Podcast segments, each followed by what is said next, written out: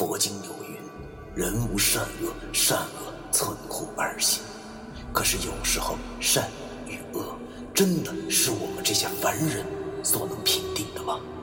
而什么是善与恶？难道就真的没有两全之法了吗？那些被现代社会定义为迷信的事物，他们很多和我们一样，同样有着感情，有家庭。难道我们真的还要为那坚强的正义而消灭他们吗？欢迎收听 FM 幺七五六八九，我当阴阳先生的大纪念。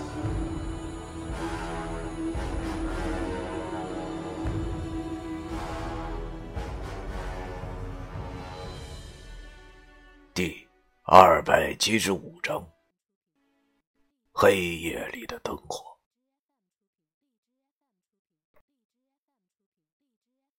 确实，他说的很对。我望着石觉明，此时心中已经无比的绝望，甚至到刚才我都没有绝望过，因为我早已看开，现在是烂命一条，大不了跟他拼个鱼死网破。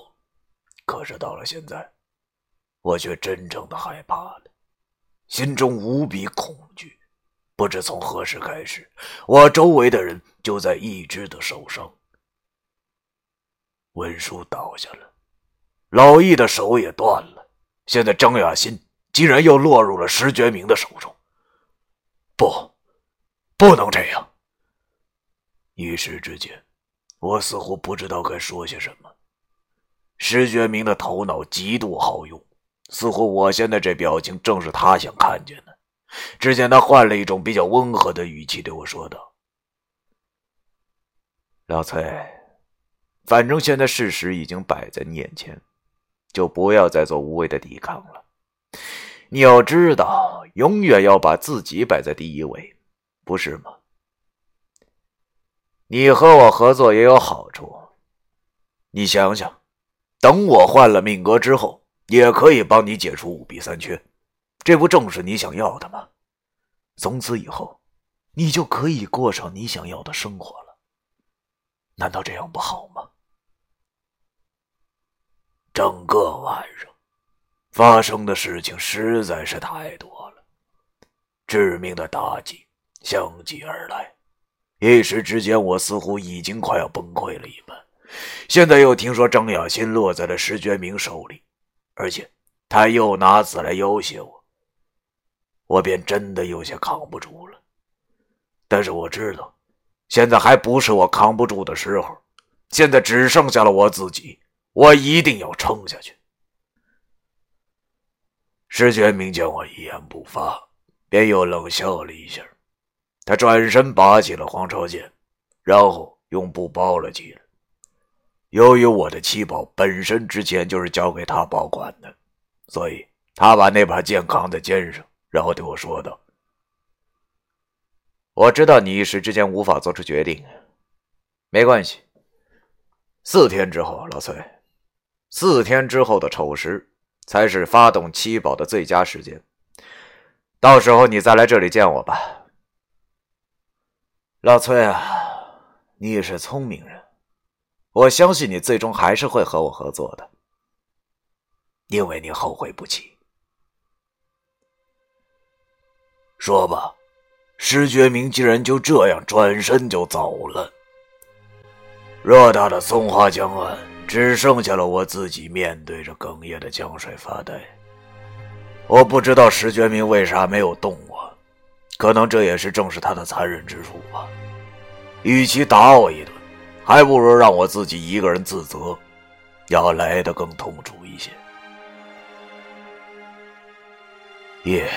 终于安静了，风似乎也跟着停了，江水已经平静了下来，但是江岸之上，却依旧传出了低低的哽咽之声。我坐在了地上，点着了根烟，此时此刻，终于再也坚持不住，哭了出来。为什么？这不是我想要的结果呀！为什么要我忍受这种感觉？我大口大口的呼吸着，这种长辈病痛、兄弟受伤、朋友背叛的感觉，一股脑的压在了我的身上，仿佛天塌下来了一般，以至于我不停的抓着头，告诉自己不要再想了，再想下去的话，我真的会承受不住而疯掉的。可是这却没用。此时此刻。我感觉到，我终究还只是个普通人。虽然我有仙骨在身，虽然我会什么三清道术，但是，却还是如此的天真，以至于自己一直活在别人的阴谋之中都不曾发觉。我的力量还是如此的弱小，连保护自己的朋友和师傅都无法做到。那我还有什么用？我还有什么用？越想越伤心，人世间的痛苦莫过于此。你大爷的！你大爷的！这是为什么呀？我挣扎着站了起来，此时终于有了敢对天空呐喊的勇气。天空中的月亮还是那般的皎洁，但是看在我眼里，却是如此的伤心。我把双手举高。然后扯着嗓子声嘶竭力的大喊道：“你妈的老天哪！这是为什么呀？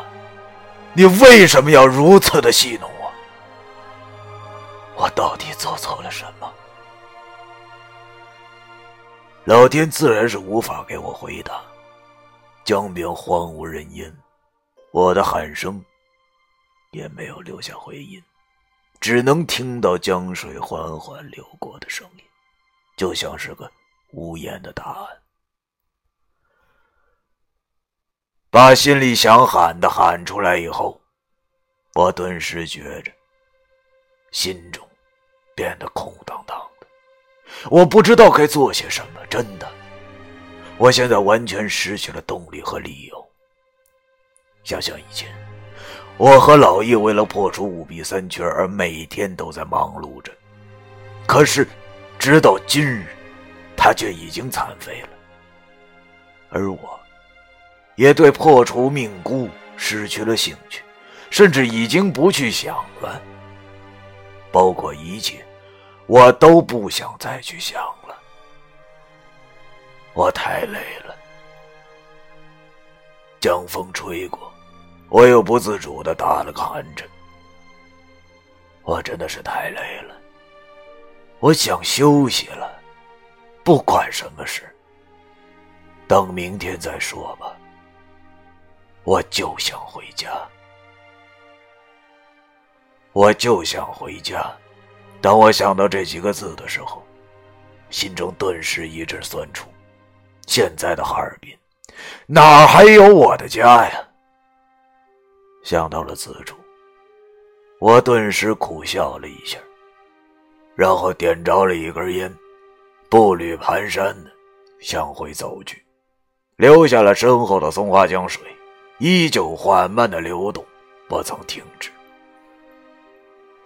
我缓慢的走着，身体还是如同散了架子一样，动一下都疼得他妈要命，但是这却正是我所需要的。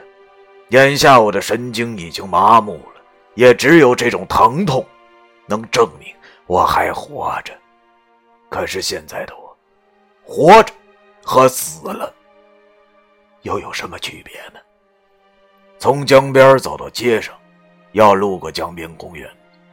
现在已然是后半夜，很出奇的，竟然让我在这公园里看见了两个无主游魂，一个是小孩子。还有一个老奶奶，那个小孩子坐在秋千上荡啊荡啊的。如果寻常人看见后，一定会怀疑这秋千怎么会自己动。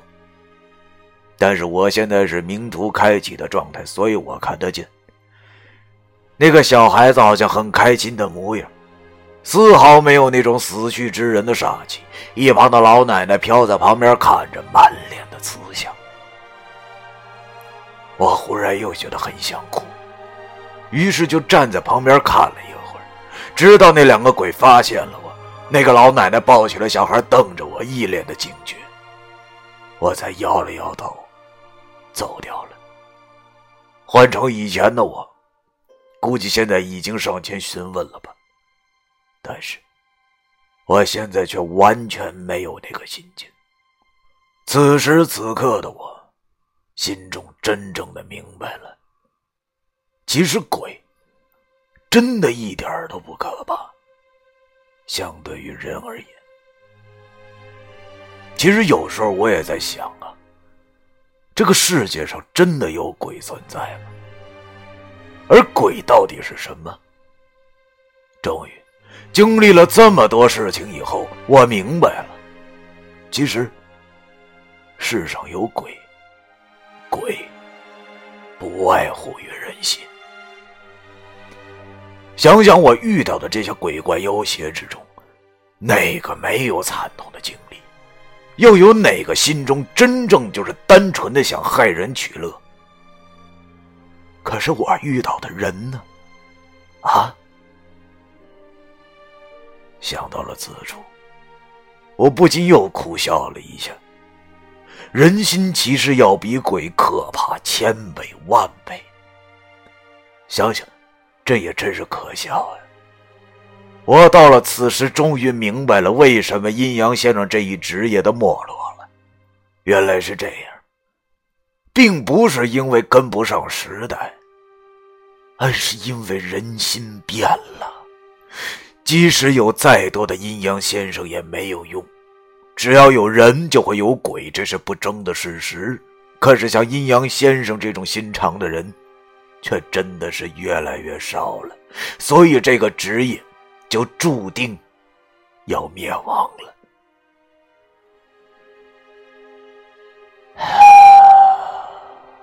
我叼着烟，走在街道上，不知道该去哪儿。已经是冬天了。道旁两边的树木，仿佛都失去了生命，只留下光秃秃的树干，张牙舞爪。路灯照映下，那影子活像那些扭曲成一团的挣扎灵魂。街道上只有我自己，哈尔滨这座城市似乎也跟着陷入了睡眠。路上偶尔驶过的车速很快，可能除了我之外。还是有人整夜无眠的吧。我就这样走着，漫无目的的，不知道自己应该去哪儿，不知道心里到底在想些什么，或者是应该想些什么，就好像被掏空了一般。甚至我萌生了一个念头：可能我现在就去死，才会真正的。我想起了我的前世，好像是一条蛇。其实那样也不错，起码自由。做人真的是太累了。我叹了口气，所叹的气化成了一小团白色的雾，转眼便散去了。这一世，我活的真的太累了。也许下一世会好一些吧。我下一世要当什么呢？反正不当人了，当棵树都比当人强。就这样的走了，也不知道多久，头上的天空似乎永远都不会亮一般。我第一次感到了，原来黑夜可以如此的漫长。我在街上漫无目的的走着。好像已经走到了一个比较偏僻的街道，街道两旁都没了光亮，两侧的小区也没有灯火。但是这对于我来说都不重要了，反正睁眼也是黑，闭眼也是黑，这其中真的是没有任何分别。我忽然感觉到好冷，于是便拽紧了衣服，但是我发现没用。肚子似乎也跟着响了起来，我有些自嘲的笑了。原来不管多么的难过，但是肚子还是会饿的呀。恐怕这就是人吧。我把双手插在兜里，一步一步的向前走着。忽然，我看到了远处似乎有一点光亮，同时我的鼻子似乎闻到了一丝若有若无的香味。我的精神顿时一振，这是麻辣面的味道。我吸了两下鼻子，这股味道怎么这么熟悉？我终于缓过了神来，望着四周，才发现原来我失魂落魄之下，竟然不知不觉地走到了袁大叔面馆的附近。而那远处的灯火，不正是袁大叔面馆发出的吗？望着前面那面馆所发出的光亮，我顿时心中无限的感慨。难道是失踪已久的袁大叔又回来了？想到了这里，我又苦笑了一下。这也是理所当然的吧，毕竟我已经睡了一年多了。现在看见袁大叔的面馆又有人了，心情自然又是另一种情景。虽然以前石觉明说袁大叔是有着关中刘伶眼的坏人，但是此时我却并不愿意再去相信他了。毕竟，我现在只能相信我自己的眼睛。袁大叔即使再坏，但是对我却还是很好的。眼下的我饥寒交迫，正是最痛苦的时候。也不知怎么的，看到面馆的灯还亮着，我的心里竟然冒出了一股温暖。这温暖让我有些想哭。于是，我也不知道从哪儿冒出来的勇气，竟然迈开脚步向那面馆走去。袁大叔是坏人就是坏人吧，跟我没关系。我只希望能再次的找到那种肚子和心都温暖的感觉，似乎这才是我最想要的东西吧。果然，面馆并没有打烊，虽然门上呢贴满了这个窗花，我看不见里面的事，但是我却一丝犹豫都没有，直接推开了门走了进去。只见这面馆中的摆设。还是如同以前的那般陈旧，电视开着，袁阿姨坐在电视前，背对着我看着电视节目。听到门响，袁阿姨回头看到了满身是伤的我，她惊讶的站了起身，快速的走了过来，扶住了我，然后对我说：“小翠啊，你来了，你，你这怎么一身的伤啊？啊，孩子。”听到了袁阿姨关心的话，我的眼眶又不争气的红了。在袁阿姨的搀扶下，我坐到了一张桌子前，然后强打着笑容对着袁阿姨说道：“ 没事儿，袁阿姨，不用担心我。你们，你们这么久去哪儿了？袁大叔呢？”正当我说出此话后，从厨房那边传来了一个熟悉的声音，我心中一颤，正是袁大叔的声音。只听袁大叔的声音和脚步声一起传来：“是小崔吧？你终于来了。”袁阿姨的脸上浮现出了一抹无奈。我转头望去，只见厨房的布帘被拉开，一个满头白发的中年男子走了出来。不是袁大叔，还会是谁呀？但是见到多日不见的袁大叔后，我的表情竟然凝固住了，我被惊呆了。只见袁大叔的双手摸索着两边的墙，走了出来。上一次见到他的身体还是很魁梧的，但是今日再见，却已经不同了。他变得很瘦，背也驼了许多，满头银白的头发已经看不到黑发的存在了，脸上也浮现出了细细的皱纹，仿佛一夜之间苍老了许多。但是这也不是我最惊讶的，让我惊讶的是，袁大叔的眼睛上竟然蒙着一层白色的绷带。这是怎么回事？袁大叔，他瞎了吗？就在我满心的惊讶之时，袁阿姨已经起身去搀扶袁大叔了。他把袁大叔扶到我的面前坐下。我想说话，却不知道该说些什么好。只见袁阿姨对我无奈的摇了摇头，而袁大叔呢，则是有些颤抖的伸出了双手，伸向了我的脸。我没躲，我看见了袁大叔的手上也沾了好几块邦迪。袁大叔那粗糙的双手摸着我冰冷的脸。只见袁大叔笑了，然后对我说道：“哎呦，小崔呀，你饿了吧？老伴儿，去把我做好的面端来，快点儿。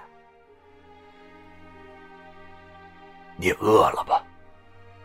短短的几句话，让我再也忍不住眼泪。此时此刻，我不管他是什么坏人，我只知道他在关心我。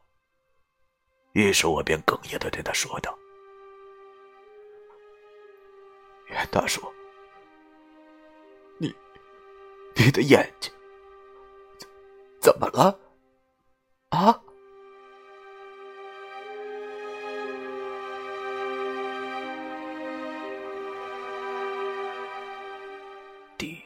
二百七十五章完。